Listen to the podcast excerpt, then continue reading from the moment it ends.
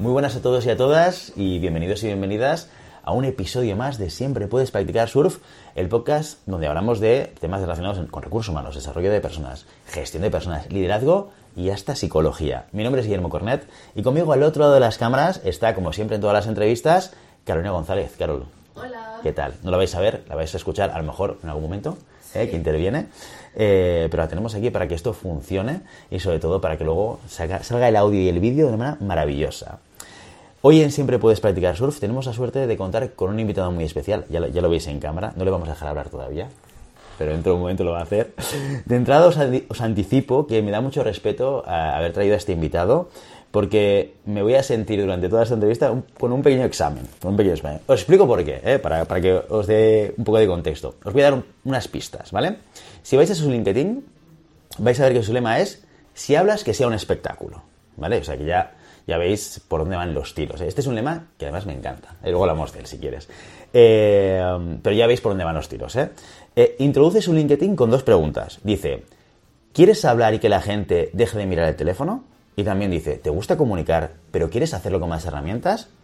Y por supuesto, pues evidentemente, como tiene que ser, ofrece soluciones. ¿eh? Dice que nos ofrece herramientas, las propias de las artes escénicas, pero con los pies en el suelo. Dice, en mis talleres no abrazamos árboles ni conectamos con chakras, cosa que me gusta mucho. Y, y además también dice, entreno a directivos y equipos en empresas consolidadas y startups para que sean capaces de comunicarse como realmente quieren y necesitan. Hoy en Siempre Puedes Practicar Surf tenemos la suerte de contar con Joaquín Guerrero. Joaquín, bienvenido. Muchísimas gracias. Gracias de introducción. ¿Te ha gustado o no? Muy bien, muy ¿Sí? bien. ¿Encaja Sí, o no sí. encaja? Encaja, a ver, yo creo que al final en un texto de un folio, pues cabe lo que cabe. O sea, Totalmente. Al final siempre lo reescribiría 10 veces, ¿no? bueno, es una presentación muy funcional, ¿eh? muy enfocada a, oye, yo me dedico a esto, te puedo aportar valor, Mm. pero la realidad es que eh, tu historia es una historia que tiene muchas aristas y tiene muchas subhistorias y, y tiene muchos cambios de guion. ¿eh? Muchos cambios de trama, muchos cliffhangers y de repente reubicaciones. Y de esto también queremos hablar hoy contigo. Porque eh, de alguna manera eh, vamos a hablar de comunicación, porque creo que es un tema que es eje central de, de lo que tú te estás transmitiendo en redes sociales, en YouTube, en LinkedIn de manera constante, pero también queremos conocerte un poquito más, Joaquín, y que nos expliques tu historia, porque tu historia empieza ya hace algunos años, ¿eh? ¿Nos cuenta lo tonto, lo tonto? y no en temas de comunicación. No, yo soy en realidad bailarín. Yo soy bailarín profesional, me dicen de, de danza contemporánea, que no mucha gente sabe lo que es, pero bueno, lo puedes buscar en Google. Y, y empecé bailando bastante tarde, porque empecé con 14, 15 años, que eso supuestamente para un bailarín es tarde, ¿no? Pero si eres ¿Cuándo, ¿A qué edad empiezan habitualmente los bailarines? los profesionales, 6 años, toda su vida. A mí esto siempre me ha flipado mucho porque siempre tengo este concepto de los seis años, ¿no? O sea, el- los olímpicos, ¿no? De repente ves, ¿cuándo empezaste a hacer este deporte? No, a los seis años. Yo veo a mis hijos, que tienen 8 y 11 años ahora, y digo, es que a los seis... Vamos tarde, no- vamos tarde. No, porque no eran capaces de hacer nada. O sea, ¿cómo alguien Claro. puede empezar un deporte? ¿Sabes lo que te quiero decir? Claro.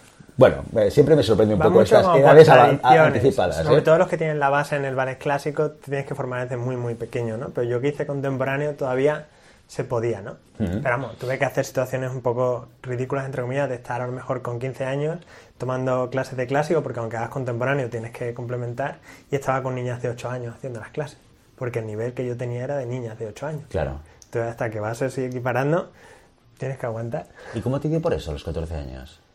Yo creo que la mitad de las cosas que hacemos tiene que ver con que una novia te deje. Entonces una novia te deja y tú para animarte haces cosas. Yo me compré una guitarra y me puse a hacer clases de danza contemporánea porque el hermano de mi ex de aquel momento era bailarín. Ah. Y empecé a ver espectáculos y como que me llamó la atención.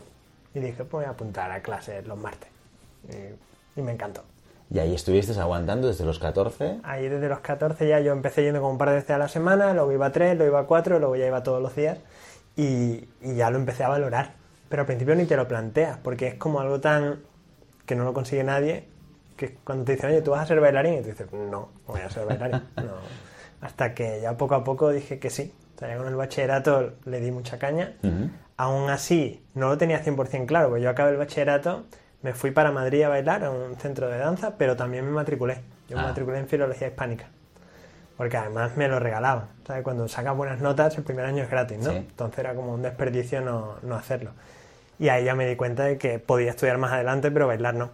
Entonces dejé la carrera y bailaba 8 o 10 horas al día y ya es cuando empecé con la rutina y con la locura de la danza. Claro, durísimo. Mira, el, el- yo de danza sé poco, o sea, el de arte en general es, una- es un, es un elemento que no sé, no, no- no tengo ADN para estas cosas, ¿eh? Pero mi mujer, que es ucraniana, eh, ella empezó a hacer danza clásica de muy pequeña y era su sueño. Y allí en, en- en Europa del Este, en Ucrania, bueno, la URSS, porque ya todavía vivió la URSS, eh, eran súper exigentes. O sea, Claro. te- tenían un protocolo de selección, echaban... mi- Siempre mi mujer, mi mujer me dice, yo cuando era muy pequeña me iba por los pueblos, ciudades de Ucrania a hacer de, de árbol o hacer de, bueno, de, de, de para los bailes de los profesionales y tal. Y hubo un momento en el cual le dijeron, mira niña, quizás dedícate a otra cosa, que aquí no tienes futuro. O sea, que duro tiene que ser un rato. muy ¿eh? duro, son, son muy bestias. O sea, hay cosas en las que no estoy de acuerdo. Yo me acuerdo cuando entré, yo hice la Escuela de las Artes de Rotterdam y aquello, aquello también es una escuela un poco elitista. o sea, piensa que se presentan 900 personas al año, más o Ah. menos, cogen a unas 60, 70 y el primer año el 30% te echan. Y lo sabes, que el primer año solo pasan unos cuantos, ¿no? Ah. Entonces estás con... Hay mucha presión. Te hacen hasta un examen médico al llegar de tus cualidades físicas y te lo dicen. A mí me dijeron que no tenía pie de bailarín, que no tenía caderas, que tal, que, que hacía bailando, ¿no? Y recuerdo enfadarme con la fisio que, que me- el médico que me miró diciéndole, bueno, es que yo, yo no bailo solo con el pie, yo bailo con todo mi cuerpo, déjame tranquilo y ya verás. ¿sabes? Sí, No- sí. Y lo pude seguir haciendo, pero, pero está esa presión constante de que hay más gente, de que tienes que hacer audición y en las audiciones te acostumbras a que se presentan siempre mil personas y cogen a dos. ¿Sabes? Que siempre es una locura ¿sabes? De, de presión.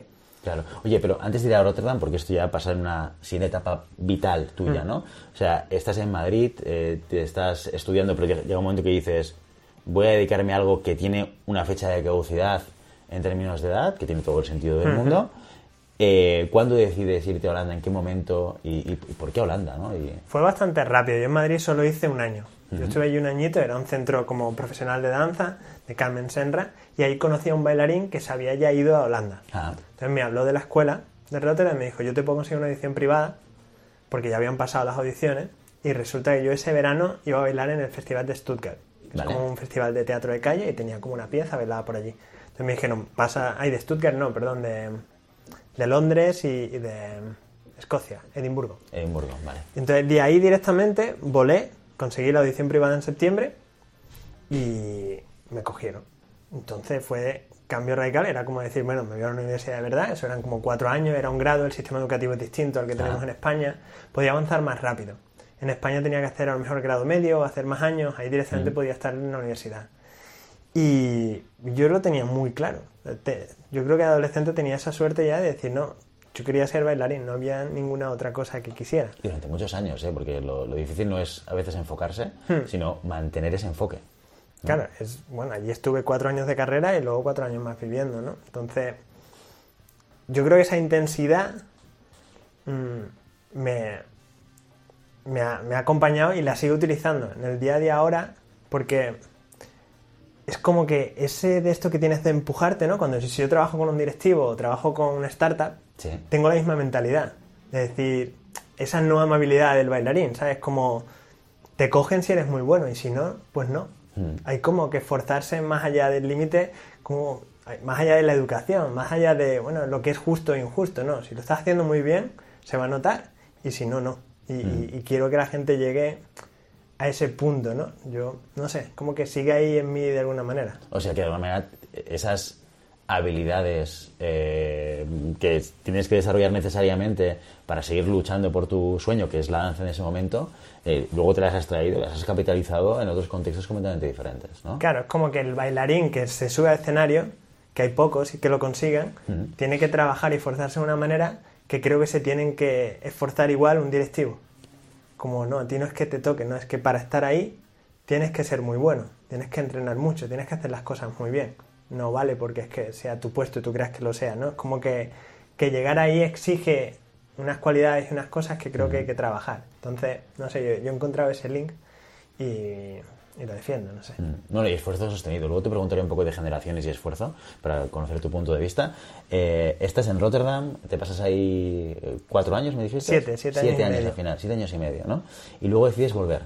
Bueno, sí, es que, quiera que no, vivir en Holanda te llueve todos los días, es complicado. la gente siempre te dice, oye, ¿te acostumbras a que llueva todos los días? No te acostumbras. Yo soy sevillano y no, no me acostumbré.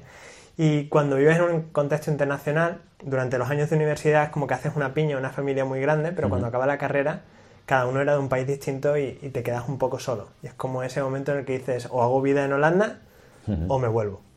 Entonces, bueno, conocí a una persona aquí en Barcelona y decidí venirme para acá, que también era como una de las grandes ciudades, como para intentar dedicarte a la danza, y me volví.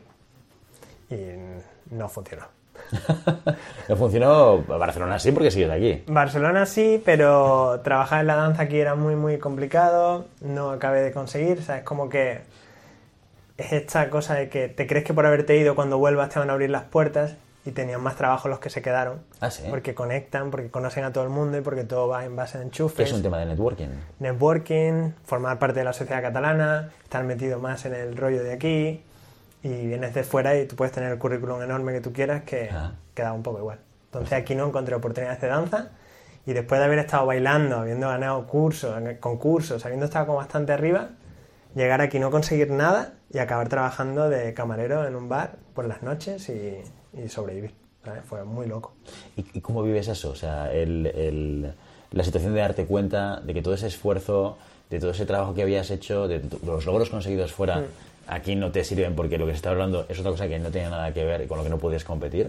¿Cómo lo viste a nivel personal? Fue muy duro, fue, fue durísimo.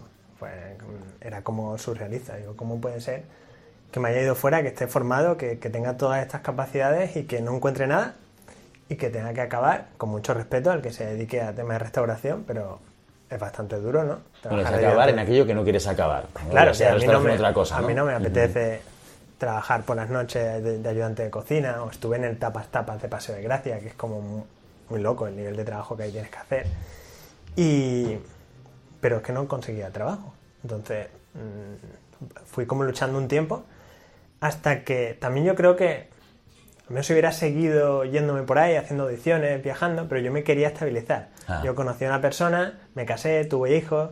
Entonces, cuando tú ya tienes niños, ser bailarín profesional y irte por cualquier sitio, pues ya Más no es- complicado. más complicado. ¿no? Entonces, yo elegí el ver qué tal era vivir una vida normal. Quería ser normal. Es verdad, es verdad, porque si al final metido en el mundo de la danza y tal, pues eh, el- la, la estructura que tú tienes vital es muy diferente, ¿no? Sí, además, hay como esa envidia a la gente normal cuando eres bailarín. Porque te esfuerzas tanto, es tan duro, que dices, bueno, a lo mejor tendría que haber sido una profesión. normal. Oficinista, Yo qué ¿no? sé. Ir a- un Y contable, sería- Y sería, contable, más ¿no? feliz, porque hay tanto esfuerzo, hay tanto sacrificio.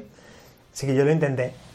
Y me hice maestro de educación infantil. Estudié la carrera, al mismo tiempo que crié a mi primer hijo, que trabajaba ya. Cambié lo de restauración por ser profe de inglés, porque traía el inglés. Claro. Entonces de repente por ahí saqué nicho, iba sobreviviendo un poquito más, pero, pero siempre tenía como ese complejo de soy un ex bailarín. No lo he conseguido. O sea, Ah. Eso fue como la, la puntita que yo creo que me he quitado hace muy poco. O sea, llevo con esa puntilla muchos años porque es como lo más. O sea, estar en escena y bailar, dejar de hacerlo, ya todo te parece descafeinado. O sea, no pero es ir sobreviviendo. Entonces hice eso de magisterio porque yo pensé que los niños era lo siguiente bonito que se podía hacer la vida. Ah. Que si no me dedicaba al arte, pues al menos los niños ya de por sí son como mini artistas, ya es como muy bonito, es como vivir rodeado de poesía, digamos, ¿no? Y estudié infantil, o sea, de 0 a 6 años. Y los disfruté bastante, o sea, los niños dan unas cosas que, no sé, yo siempre he estado muy obsesionado con, con la relación con los niños. O sea, con muchos adultos no, no siempre he conectado, pero los niños tienen una magia que, que sí, ¿no? Y lo conseguí, lo conseguí, vamos, he sido maestro, he sido tutor de P5 en varios institutos, escuelas Ah. internacionales, he estado trabajando en eso varios años, ¿no? Hasta que echas tanto de menos la parte artística, te das cuenta de que esto que decías, que voy a ser normal, que es que no, que, que es normal o no es normal, ¿no? Pero Ese es otro debate, ¿no? Pero es otro debate, ¿no? Pero bueno. Entiendo, entiendo el punto, sí. lo echábamos, seguía echando mucho de menos el, el crear cosas, el hacer cosas, el, el tal, ¿no? Y bueno, ahí ya hice la última transición, ¿no? Que esta ha sido hace unos cinco años, que decidí dejar magisterio. Dejé la carrera, además, justo, bueno, la carrera, me refiero a la profesión, Sí. justo cuando me dieron ya nivel C de catalán.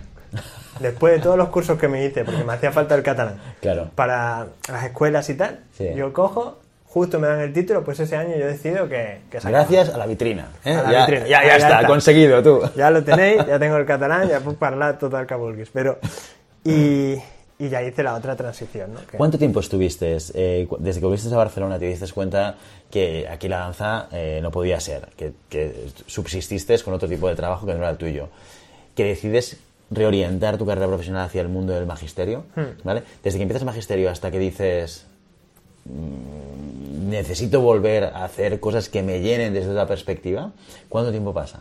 Han sido bastantes, porque yo estuve como, digamos, sobreviviendo hasta lo de magisterio un par de años. Vale. Con trabajos muy así, ¿no? La carrera de magisterio fueron cuatro. Al mismo tiempo que hago magisterio, empiezo a dar clases de inglés. Que ahí ya lo enlazo un poco con lo que me dedico ahora, porque daba clases de inglés a través del teatro, con grupos grandes. Y, y de repente ya ahí me empecé a dar cuenta y digo, mira, esto de llevar a 15, 20 personas y que hagan todo lo que yo les digo, se me da bien. Aunque se habían apuntado supuestamente a clases de inglés y no a lo que yo les hacía hacer. Pero bueno, aprendían inglés igual, Pero aprendían ¿no? inglés. Ya está, Sí, yo ya iba practicando. Y luego, como profe, una vez que acabé la carrera, estuve cuatro años más de profesor, cuatro o cinco. Y ahí ya es cuando lo O sea, dejo. Han sido no, prácticamente ocho o nueve años de, de, de impasse, en el que yo prácticamente dejo la danza prácticamente por completo.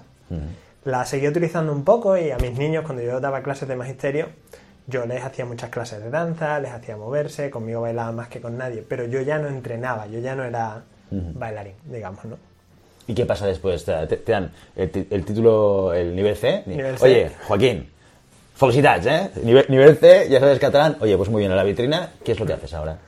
Pues ya en aquel entonces yo ya tenía dos hijos, que también fue como un impasse, porque ser profe y aparte tener hijos, uno más o menos lo aguantaba, pero ya dos, eran muchos niños todo el día, era aquello muy agobiante. Así que yo iba preguntando a todo el mundo. Yo a lo mejor si tú eras fotógrafo y yo tenía una charla contigo, como yo no estaba contento en mi trabajo Ah. y creo que ser maestro tienes que estar muy contento porque te la estás jugando. Es muy duro, ¿eh? Estás jugando con Muy la motivación de los niños, con la felicidad de los niños y es algo que hay que hacer con mucha motivación. Entonces, a mí los niños me encantaban, pero el contexto educativo, el, de que se las quejan, yo no estaba, yo no estaba a gusto. Pero tampoco sabía qué hacer, porque con esa edad, con dos niños, ¿qué, qué, cómo lo, qué rehaces? Yo sabía que volver a bailar profesionalmente era prácticamente inviable. Todo lo que tenía que hacer, forma física, además te entran un poco los complejos, ya no estás tan fuerte, ya no estás tan tal. Decía, no puedo. Entonces yo cada persona que conocía, Ah. decía, ¿tú esto cuánto has tardado en serlo? Tú eres fotógrafo, bueno, ¿y qué curso hiciste? Ah, eres periodista, ¿dónde escribes? ¿Y cómo has llegado? Iba como investigando profesiones para ver si yo podía hacer la tuya. Ah. Pues yo sabía que quería cambiar. Ah, Y en este impasse, a mí se me ocurre que quiero hacer monólogos. Porque sí, que yo iba a hacer comedia. Y que iba a hacer stand-up y que quería probar. Que yo había hecho algún pinito y me habían dicho, Joaquín, ¿tú dónde haces monólogos? Y yo decía, yo en ningún sitio. mi casa. ¿Cuál es tu compañía de teatro? Pues yo no Pues la yo tengo. mismo, ¿no? Y, y tenía ese tirito. Entonces, gracias a un proceso de coaching, que yo creo bastante en el coaching, con Julio Rosales, pues él me fue ayudando en esta transición y fue él el que me dijo, Joaquín, ¿por qué no dejamos de pensar en un plan B para llegar a un plan A e intentamos el plan A directamente a ver qué pasa? Entonces el plan A era, voy a hacer monólogos. Y dice, vale, pues vente la semana que viene, escríbete un monólogo y me lo enseñas. Yo a la semana siguiente le traje como 45 minutos de material, disculpándome que no había llegado a la hora. ¿Sabes? Como que mi cabeza va muy rápido. Entonces yo en aquel momento, aparte de que yo, y esto lo he dicho abiertamente, he tenido durante bastantes momentos de mi vida problemas de ansiedad, entonces como que yo no encontrar aquello que me hace feliz y con el que puedo hacer feliz a los demás, yo no me lo puedo permitir. Porque a mí me dan ataques de ansiedad. Yo estoy bien con lo que hago o no funciono. Y yo necesito funcionar. Cuando soy padre, tengo dos niños y... Claro, es más responsabilidad, no solo depende de ti. No solo depende de mí mi felicidad, ¿no? Entonces, buscando esto, encontré los monólogos y ahí me reactivé con mi parte más artística otra vez. Y de los monólogos di el saltito a decir, vale, quizás puedo hacer team buildings. Yo esa palabra no la había usado en aquel momento. Me hablaron de esto, conocía a personas que trabajan en recursos humanos, en Michael Page, en gente de directivos y gente así de mi contexto familiar. Y dije, bueno, si esto lo hacía con el teatro en grupos, pues ¿por qué no lo puedo vender? Pero empezó muy pequeñito. De repente que hago un, un team building grupal y digo, pues puedo hacer team buildings grupales. Entonces voy a hacer más. De repente lo de los monólogos, lo traslado a soft skills. Y vale, pues ahora lo que voy a hacer es intentar traer... Y ahí empezó a nacer el concepto de, vale, todo lo que he sido de bailarín, en lugar de sentirme como ex bailarín, como frustrado, lo puedo reutilizar porque creo que eso tiene valor en las empresas y en otros cursos. Pero eh, fue muy lento porque no, no hay un curso para ex bailarines que ahora se quieran dedicar al mundo corporativo. Sería muy loco. Es, es, como no. De hecho, cuando yo lo contaba a mi familia, a mis amigos, me decían, se te está yendo a la cabeza, o sea, esto no.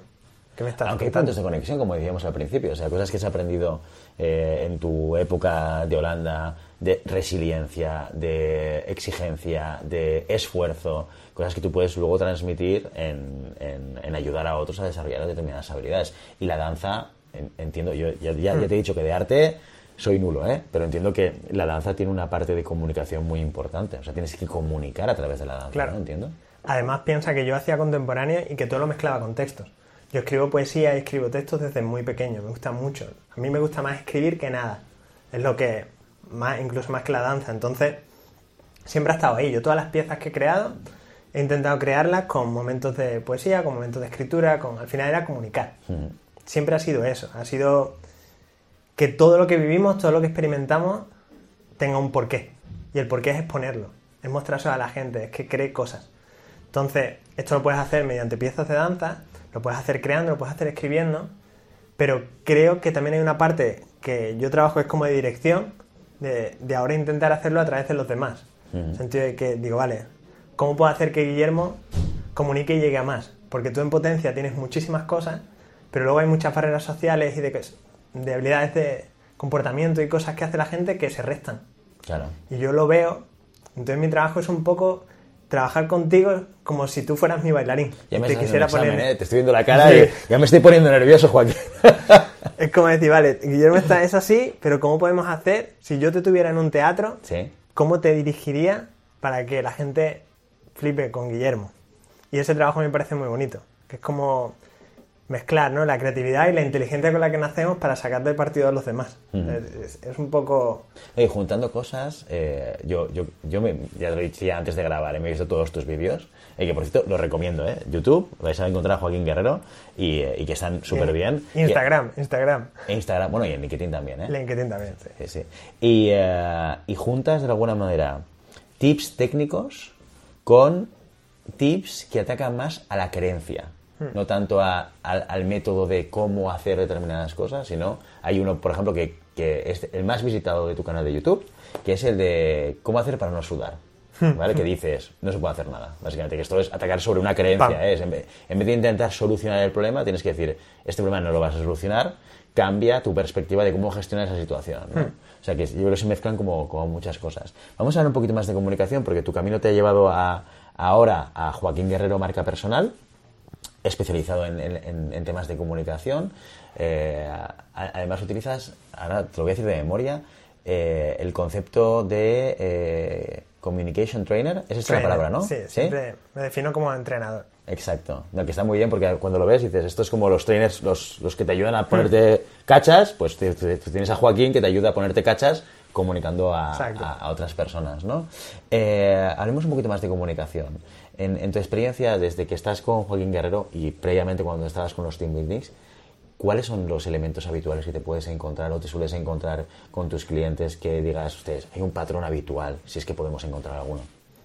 El primer patrón es esa creencia que tiene mucha gente que es que ellos no, valen para hablar en público, que, lo pasan mal, que sudan, entonces tienes que trabajar su, inseguridad. Mm trabajar la comunicación y el hablar en público está relacionado directamente con trabajar la seguridad que sienten esas personas en sí mismos. Entonces mi trabajo un poco es potenciar esto, ¿no? Y conseguir que la gente cambie el chip y entienda que comunicar no es demostrar cosas, es compartirlas. Cuando tú cambias ese chip y dejas de pensar que estás en examen porque yo te esté mirando o porque el público te esté mirando y que lo único que estás teniendo es una oportunidad para compartir cosas que te importan, la cosa cambia. Entonces, pero son cosas más profundas de las que parecen. Entonces, muchas veces creo que la oratoria se trabaja desde el punto de vista más, oye, los brazos por lo así, la postura, el lenguaje no verbal, y la gente le encanta mirar vídeos de otro y analizar el lenguaje no verbal. Pero hay una cosa más profunda que es el conseguir que esa persona se crea que tiene derecho a que le escuchen. Mm. Que no pasa nada, que no te le tiene que dar apuro. No, Además, tú hablas mucho de pasión y emoción. ¿eh? Mm. Cuando hablas de la comunicación, uno de los elementos que, sea, en tus vídeos ¿no? Eh, que compartes, le haces mucho hincapié es, al final tenemos que creernos el mensaje que estamos transmitiendo, que queremos transmitir, porque, porque a pesar de que esto es, es muy soft, y es verdad, o sea, no, no es algo muy tangible, no, Mm. no como los brazos, yo de esto no tengo ni idea, ¿eh? pero los brazos pues así o así, o depende de lo que quieras transmitir, yo qué sé, lo que sea, ¿no? que son muy, como muy tangible, ¿no? Eh, sí que es cierto que marca la diferencia eh, de manera natural en el tono que tú utilizas, en el cómo tú te mueves, ¿no? Yo creo que estos son, elementos que son muy importantes al final. Al final es estar conectado contigo mismo, ¿no? Del mismo modo que si yo, por ejemplo, pongo así los brazos, soy consciente que los tengo así, porque mi cuerpo me está dando la información de que el hombro está demasiado así, yo lo puedo bajar, tu cuerpo te está escaneando. Entonces, si yo estoy hablando y estoy utilizando un tono con el que estoy siendo muy falso o no me estoy creyendo lo que digo, tu cuerpo te está dando señales. Lo que pasa es que no estamos acostumbrados a escucharlas. Queremos ignorar al cuerpo, porque el cuerpo es ese que te pone nervioso, que te hace temblar, que te hace sentirte inseguro. Cuando se nos olvida que el cuerpo también es el que te da la adrenalina, el que te hace feliz cuando te enamoras, el que te da cositas. Entonces yo quiero que la gente conecte más con su cuerpo cuando hablan, que el centro lo tengan más activo, que realmente hablen y jueguen, e improvisen y antes de sentarse a crear una presentación en PowerPoint, haya habido un trabajo que es un proceso creativo para crear esas presentaciones. Y me da igual que sea para el 4 Years From Now, que sea para una cosa de un evento anual de ventas, todo tiene que ser muy fluido y el cuerpo para mí es la base. Esa a lo mejor es como mi, mi diferenciación y mi propuesta. Yo trabajo desde ahí. Cuando la gente me dice, no, es que quiero preparar mi pitch X. Digo, sí, pero primero me tienes que ser capaz de contarme quién eres sin aburrirte a ti mismo. Ajá. Y digo, joder, ahora tengo que hablar de mí. Sí, es que resulta que eres tú el que está hablando. Hasta que tú no sepas quién eres, no podemos empezar a vender otro personaje. No puede haber un super Joaquín hasta que no haya el Joaquín. Mm, Está claro. No sé. está ahí. Oye, ¿y, eh, ¿y qué pasa con aquellas personas que requieren o necesitan transmitir cosas en las que no creen? Porque eso también pasa mucho. Hmm. No lo entiendo, sobre todo en, en- en contextos corporativos. Una cosa es, eh, me lo invento, ¿no? Que vayas a hacer un, un TEDx, que al final, pues en un TEDx el Claro. contenido pues es algo en lo cual tú tienes una expertise y por lo tanto probablemente creas bastante en ese contenido. Pero otra cosa es a nivel corporativo que a veces tienes que defender cosas porque trabajas en un contexto y en una organización y tienes que ser capaz de poder transmitirlas sin que se te vea un poco el plumero, porque al final tienes que remar, ¿no? Yo creo que en esos casos el haber trabajado las herramientas te ayuda. O sea, yo, por ejemplo, te enseño a cómo cambiar de tono, a meter silencio, siempre va a ayudar. Como que tu, tu mensaje va a ser más entretenido, va a ser más coherente. Entonces, si controlas las técnicas, eso ya ayuda. Yo lo que intento en este caso es pensar en la big picture. Es decir, tú a lo mejor tienes que hacer un discurso para vender un software nuevo de tu empresa. Imagínate que a ti esa actualización, ese software nuevo, a ti no te gusta. Ajá. Entonces tú no lo ¿Qué puede quieres vender. Claro. Entonces dice, bueno, es que estoy bien, estoy falseando. Pero hay que irse más atrás. Es decir, ¿a ti te apetece crecer en tu empresa? ¿Crees en el general de tu empresa? Si la respuesta es sí, pues conecta con eso. A lo mejor esto de que estás vendiendo la demo, no te centres en esa demo si estás ganando más o menos. Confía en tu empresa en general, que esto, aunque tú no lo tengas tan claro, si se está haciendo es por algo. Y si totalmente estás en contra de todo, pues yo siempre digo lo mismo. Cambia de pues cambia de trabajo. Es que cambia de al final totalmente de acuerdo. Hay, hay un límite. A mí cuando me dicen, bueno, ¿cómo puedo enseñar, engañar o seducir? Pues contrata a otro. A mí no. Yo quiero que tú saques la mejor parte de ti mismo y que comunicar siempre sea sacar lo bueno de ti. No comunicamos para herir a los demás, para engañar a los demás, ni para eso. Para eso ya habrá otra gente que estarán por ahí en el mercado. Pero en y que los hay, no- que algunos los conocemos y los podemos ver por la televisión y no Pero- voy a decir más. ¿eh? Pero yo a eso no me dedico. Yo me dedico más a sacar lo lindo que tú tengas dentro y a conectar con, con esos objetivos. Siempre habrá cositas que no te apetezcan contar, pero tienes que pensar en el todo. Ya Mm. está. En casos en los que has estado acompañando a personas con, no sé si utilizar la palabra déficit, pero que el punto de partida de comunicación era muy bajo, ¿vale? ¿Cuánto tiempo has necesitado para empezar a conseguir resultados con esa persona? O que esa persona consiga resultados. Gente que tiene un pánico escénico, que realmente tiene un bloqueo, mínimo 15 sesiones hacen conmigo. Porque es, lento. O sea, esperas al olmo. Porque con esta gente tienes que trabajar unas inseguridades y unos miedos muy poco a poco. Entonces vamos avanzando y se nota el avance, ¿no? Y gente que tenga un bloqueo total, Siempre digo lo mismo. Ve a terapia y cuando hayas tratado esa inseguridad o porque tienes un bloqueo tan grande, trabaja conmigo.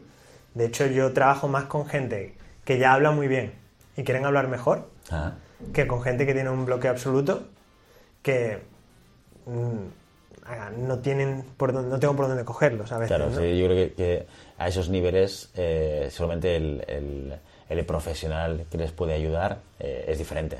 Claro, no depende un- del caso, ¿no? Hay gente que realmente puede tener un problema personal muy grande, pues es eso lo que te ocurre.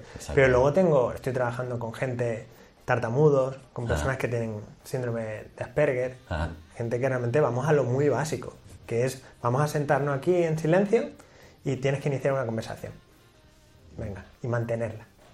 O sea, habilidades sociales Claro. desde, desde el inicio. Al final, la comunicación es muy grande. No se trata solo de dar el TED. Se trata de organizar una reunión bien. Se trata de pensar cómo organizas a tus empleados. Hay muchos detallitos que se pueden trabajar en la comunicación y yo trato de trabajarlos todos. Mm, Muy bien. Oye, eh, Joaquín, podríamos estar hablando horas de comunicación y de tu historia, pero tenemos que cortar en algún momento. Eh, antes de marcharnos, sí que me gustaría que nos dijeses dónde te puede encontrar la gente, que quiera saber más. Ya, ya he hablado de LinkedIn, ya he hablado de Instagram, eh, pero danos un poco dónde consideras tú que la gente puede encontrar más información sobre ti o cómo te puede contactar. A ver, lo más fácil es que os vayáis a la página web, que es fácil de recordar, ¿no? www.joaquinguerrero.com.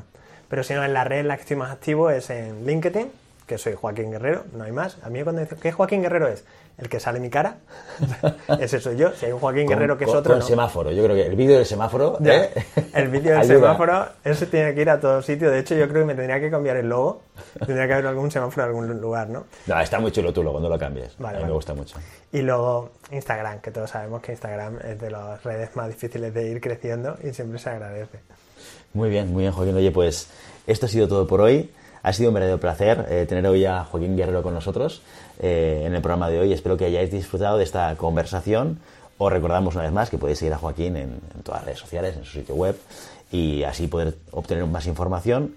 Gracias por escucharnos cada semana y esperamos teneros de vuelta en nuestro próximo programa. Hasta, la próxima. Adiós.